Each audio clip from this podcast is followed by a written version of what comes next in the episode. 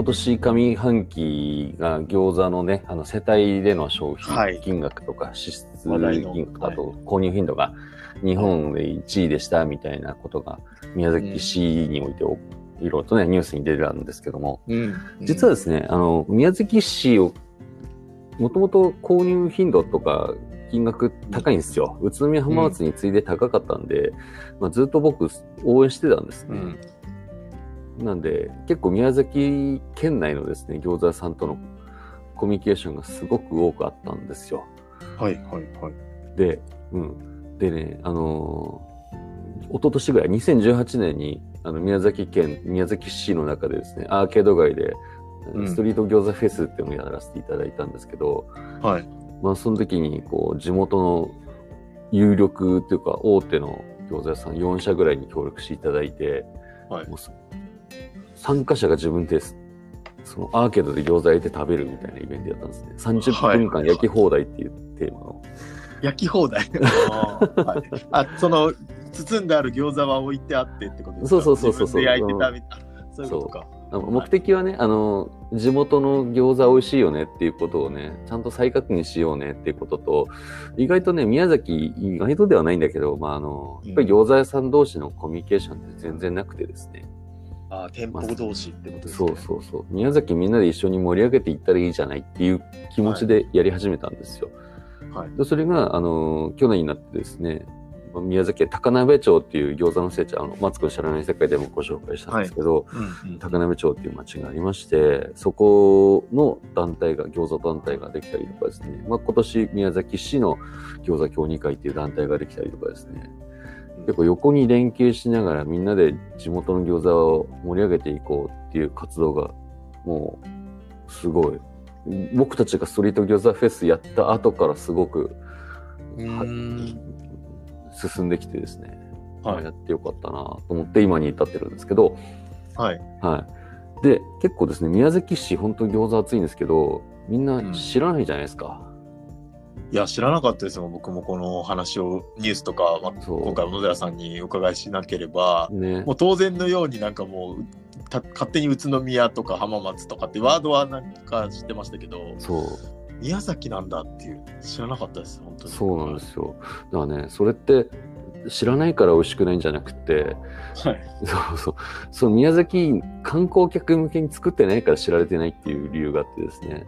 ことですよね。うん餃子でね、観光してるんですもんね、宇都宮とかに関してはね。そうそうそう。関東からね、は人が行きますからね、宇都宮浜松はね。はい。でもなかなか宮崎ってうん今旅行で行くような場所選択されないっていうかね、あまり人気のない場所だったりとかして、はい。はいただ農業とかあの畜産業が強い県みたいな、そうっすね。そういう扱い方だったんですけど、はいまあでもね、畜産も野菜も美味しいので、はだから餃子が美味しいっていうのがあってですねい。、確かにな。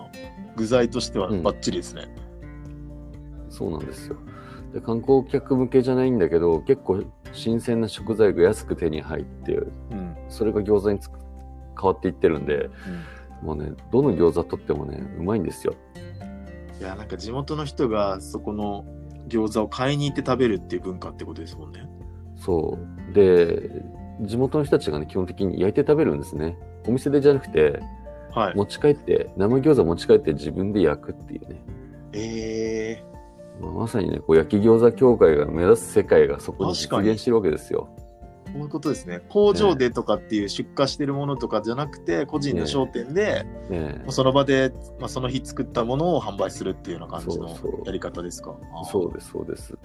えーで、それがね、その餃子専門店としてね、餃子だけで、そう、すな地元でお持ち帰りやってたりとかするんですけど、まあそういう餃子があったり、あのー、片や宮崎県延岡ってところから発祥した餃子の色セの店がいっぱいあったりとかですね、うん。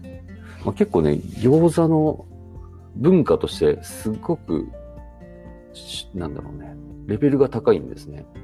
うん、その老舗もあり、ラーメン屋さんが出す餃子屋さんもあり、あと、まあ、もともとお肉屋さんが作った餃子屋さんがあり、みたいな感じで、うん結構ね、新しいとこと古いところ、で、あとはいろんな作業、まあ、スーパー自身が餃子作ったりとかですね、ああ、そういうのもあるんですね。はい、焼肉の餃子のタレを作ってるメーカーの餃子作ったりとか、まあ結構ですね、え餃子の層が厚いのが宮崎で特徴で、はい。これがね、実は通販で買えるんですよ、いろいろと。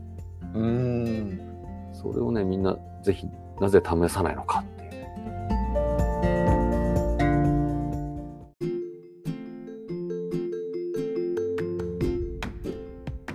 確かに。は全然なんかそういうきっかけなかったですもん、今まで。そこをかわざわざ買おうっていうきっかけすら、多分頭になかったのい。で、うんなんかそれこそ何そう何を選んでいいのかとかは分かんない人が多いかもしれないですね。そうですよね。うんらやっぱりその餃子通販って購入するってことを知らなかったって人たちもいっぱいいらっしゃると思うんですけど、ね、やっぱり失敗するのは怖いじゃないですか。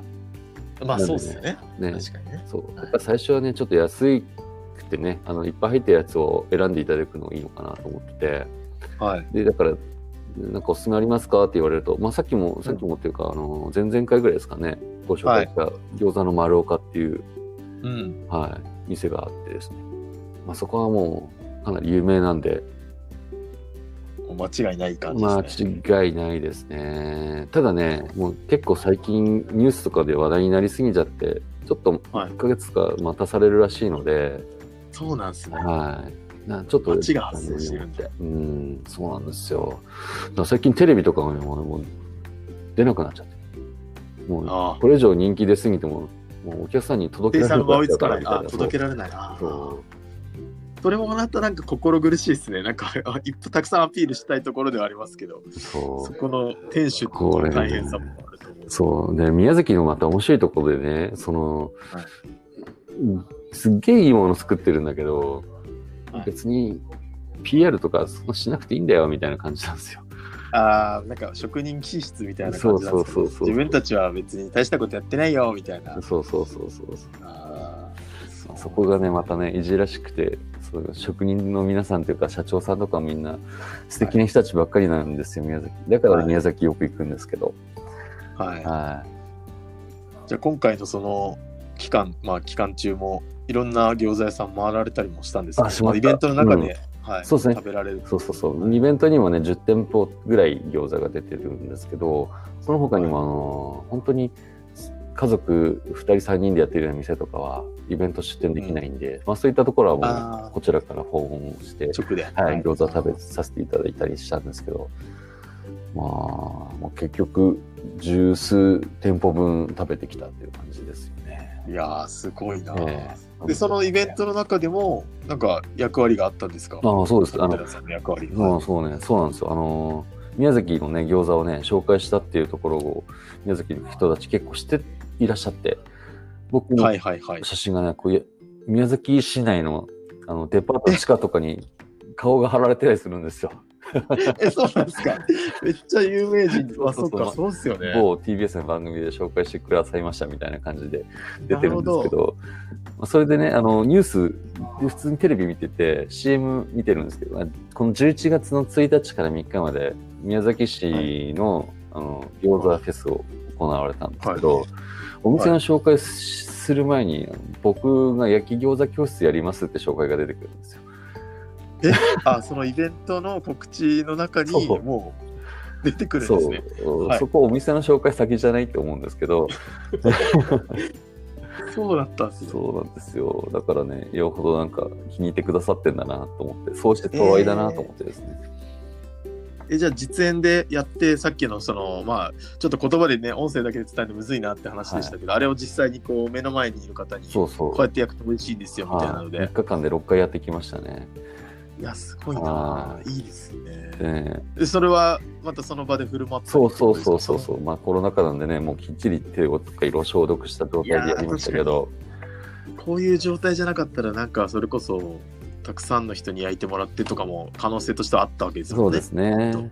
ただね、その会場がね、あガス使えないんで IH だったんですけど、まあでもね、IH でも上手に焼けるんですよっていう証明をしてきましたね。おお確かになんかさなんか勝手なイメージですけど火力が強いものであるべきだって勝手にそれこそ思ってたんですけど、うん。さっきの焼き方のお話で、ね、中火でじっくりって話だったからじゃあ IH でも確かに。そうなんですよ。できそうですね。ホットプレートとかもよくやるとは思うんですけど、はい、そうですよね。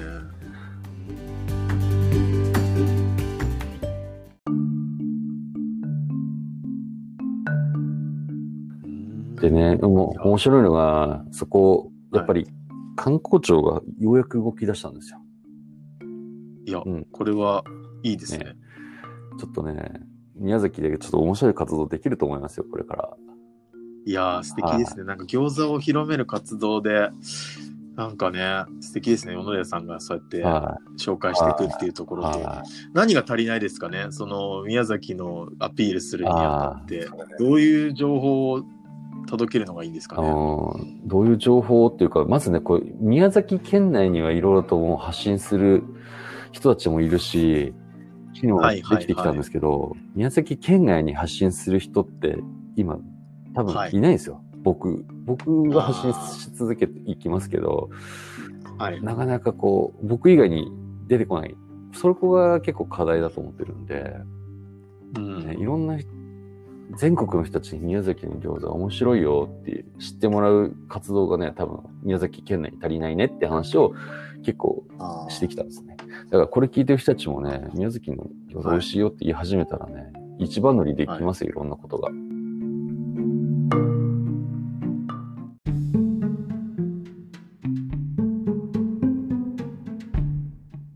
ったことないんで、行って、それこそ、そう。ねね、行かないと、まずは。ここが美味しいよっていうのを実際にね、はい実際にまずはこう、あのーおすすめのところを回って、えそれこそお話え聞いてえっていうふうに、した結果とかをまた届けたいなっていうふうにはね、すごく本思いました。当ですよ。楽しいですよ、はい宮崎。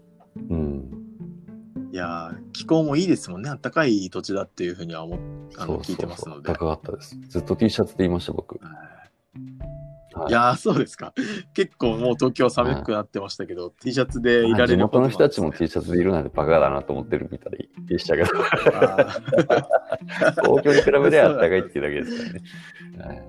はいまあでもその時もやっぱ餃子の T シャツ着てくるんですか？餃。当然です T シャツけど、キャラクター作り大事ですよ、本当。名刺の時にもお話しましたけど、自分がこういう人間であるってことはね、いかなる手を使ってでもややんないと、もったいないですよ。チャンスを逃します。はい。そうっすね。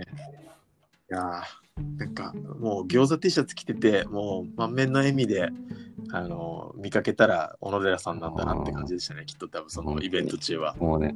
もうね、このキャラクターをやるたやりやり抜くためにね、いろんなもの僕捨ててますよ、本当に。はい。プライバシーだったりとか。捨てはてるんですか？ああ、まあ、プライバシーなくなっちゃいますよね、そうやって有名になっていくと。確かにな。でもそこがまた届ける際い。の力になってる。と思うので。はい。はい。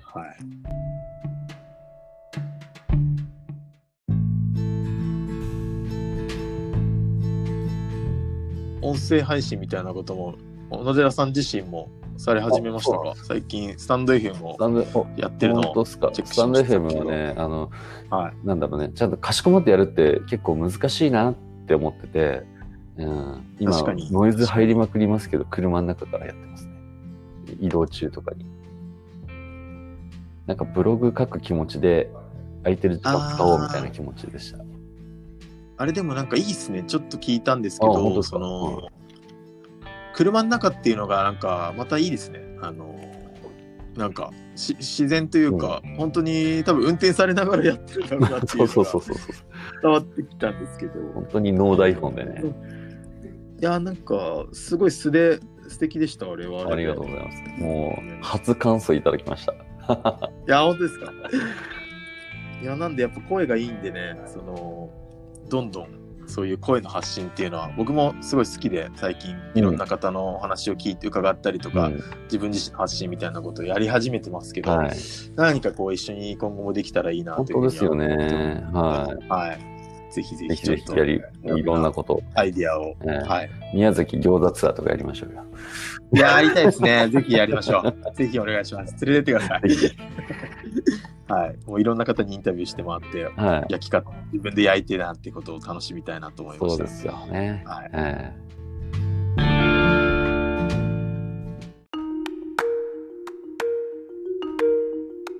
もうちょっと聞いちゃうと、えはい。あの調味料とかもよく聞かれると思うんですけど、うんうんうんうん。めっちゃ聞かれますねよ。おすすめのうん調味料って聞かれた時ってどういうふうにお答えしてるんですか？でもね、おすすめで何かつけなきゃいけないっていう話だったら、はいシドリスっていうね、あの、京都にあるお酢をいつもおすすめするんですよ。じゃあそれはなんかもう持ち歩いてる感じなんですか？そういうイベントとかになると必ず。あ、イベントの時には、うーん、そうね、都内でやる時には持ち歩きはい、ます持。ってって。はい。もう常に欠かさず、うちにもありますし。で、まあ、千鳥酢ね、あの別に餃子だけにじゃな限らず、どんな料理にもいいんですけど、うんなんかね、まずね、こう、何もつけなくていいんですよ、餃子なんて、本当は。いや、僕一口目絶対つけない派なんですよね。あの、お店とか行っても。はいはいはい。それでいいと思います。餃子料理ですからね、基本的にね。そうっすよね。だってあれでもう味ついてるじゃんって結構僕思っちゃってたんで、そんなにつけないです。本当にちょっとだけ、あの、お酢お酢と醤油とか置いてあれば、あの、うんやりますけど、最初は全然そのままでいいなって思って食べて本当です。そうなんです。実はその餃子自体がもう一つ完成している料理であって、小麦粉と肉と野菜の料理なんですけど、うん料理って基本的に調味料いきなりかけたら失礼じゃないですか。いや、それ思いますよ。本当それ思います。餃子はそれを許されるのかっていう話で。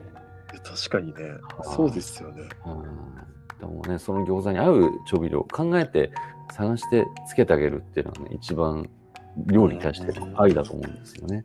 で、で、言いながら、千鳥酢は特別もう何、餃子どんな餃子にも相性が良くて、はい。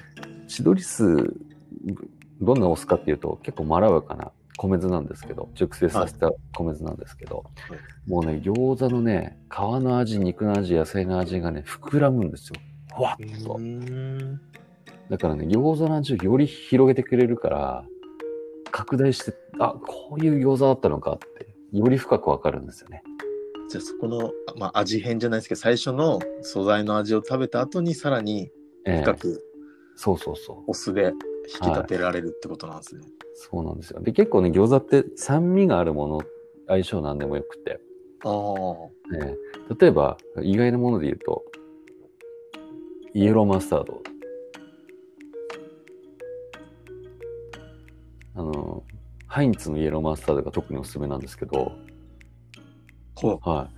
あれ、ちょっと酸味入ってて、で、意外とこう、辛味がそこまで強くないので、もう。あう、ボチャってぐらいの感じでつけると、餃子めちゃめちゃ味変しておも美味しくなりますよ。あ。あ、そうなんですね。あ、それはちょっと初めてかもしれないです。なんか、なんか和がらしみたいなのよくついてますけどね、その餃子に。あの、亀戸餃子とかありますもんね、和がらしがね。ははい。で結い。でもそこを、構、はい。衝撃的なぐらい、ボチャっとつけると、本当にね、あの、もともとハンバーガーっえて、肉と野菜とはい小麦粉の料理じゃないですか。まあ、同じだろっていう気持ちでやってるんですけど、まあ、本当に美味しいですよ。はいえー、じゃあそのまあ、チドリスとはい。イエローマスタード。イエローマスターお試しください。いや、それはちょっと試してみたいと思いました。い、や、これ聞いてるリスナーの方も多分、あの、餃子、実際自分で焼いて、食べてみて、この話を聞きながら、キッチンに立って、ちょうどね、10分ぐらいで、あの、焼き上がった頃にそう。食べて、聞いていただければいいかなと。お店だとね、なかなかそういうことできないですけどね。家だったらできる確かにちょっとね、うんはい。そうですね。確かに調味料で遊べるのはいお店じゃできないかもしれないですね。あの店主の前でなんかそんなマスタード持ってってっていうのは、まあうんもちろん受け止めてくれる方もいると思うんですけど、なんかやりにくさはあると思うんですけど、お取り寄せでやるからこそそういう楽しみは。まあ、お取り寄せしなくてもね、あの、近所の王将とかで餃子、生餃子買ってきて焼くでも全然僕は美味しいと思いますし、まあ、究極、究極っていうか、あのね、あの冷凍餃子、スーパーに売ってる冷凍餃子でも全然美味しくできます。でうーん調味料ね、いろいろ試してもらえると。餃子の味ってこんなに広がるんだと。いろんな餃子があって、いろんな食べ方があって、餃子の世界って幅が広いんだなっていうことをね、気づいてもらえたら嬉しいなと思いますね。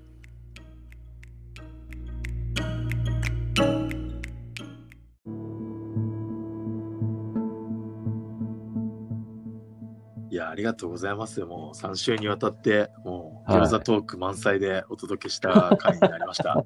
で 特にね、3回目は餃子トークに集中しましたね。いや、もう3回目はもう餃子トークにもう全集中しましたけど、あはの、ありがとうございました。はい。はい改めて、あの、今日はありがとうございます。小野寺さん。はいあの、もう餃子ジョッキーで検索していただいたら多分出ると思うので、はい何かお知らせじゃないですけど、ありますか？もしあれば、あの、このタイミングであれですけど、まあそうですね。あの、アピールしたいこと。アピールしたいこと、あの、結構聞かれることが少しずつ増えてきたんですけど、一品、一品餃子販布会っていうのを焼き餃子協会やってて、販布会にどうやったら参加できるんですかって聞かれるんですけど、この、うん。この番組聞いたよって、あの、焼き餃子協会のホームページからお問い合わせで送ってもらったら、販布会もウェルカムですので。はいはいあはいそうなんですね。あの、人数制限というか、こう、ある程度上限が決まってる今っていうの大体50人ぐらいで。で止めてて、で、はい。ちょっと来年になってからもう少し拡大しますけど、今はまだね、ちょっと実験フェーズで。で、えっ、とね、11月これ放送しますよね。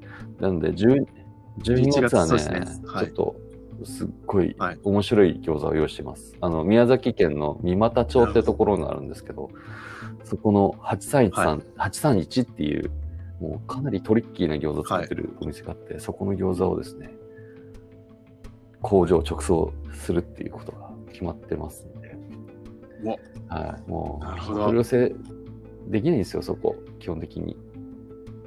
えええー、そうなんですね。それを特別に。この間宮崎行った時に相談してきたので、12月はご用意できます。おじゃあちょっと、これ3本目に告知になったから結構ギリギリかもしれないですけど、あの、はい、これを聞いて、入りたいと思った人は、まあこれを聞いたって言って言うことが大事ですかね、その、おはい問い合わせの時に、ラジスクをは聞いたい。はい。から、反復会に入れてくれっていう感じではい。言っていただけると。対応していただけると。そうですね、餃子トークどうでしたかっていうのとともにいただけたら嬉しいですね。いやーありがとうございます。そんなサプライズまでありがとうございます。はい。いや、なかなかね、入れなはいいところにもうなってきてるっていう感じだと思ってたので、ちょっと嬉しいですはが、はい。ぜひぜひ。はいありがとうございます。なんかこう、まあ、ぜその10月はカレーをのコミュニティを特集したっていう関係もあって、なんかそうやコミュニケーション面白いなと思ってたので、こう続けて、うん。まあ、餃子っていう切り口で、あの、小野寺さんがいろいろ伝えて、そこに集まる方々のお話とか、あの、魅力を聞けたので、すごく楽しい回になったと思います。はい。はいこ。れを聞いて皆さん餃子を食べて楽しんでいきましょうっていう感じで締めたいと思います。はい。はい。はい。ありがとうございました。はい。ありがとうございました。小野寺力でした。ありがとうございます。ありがとうございます。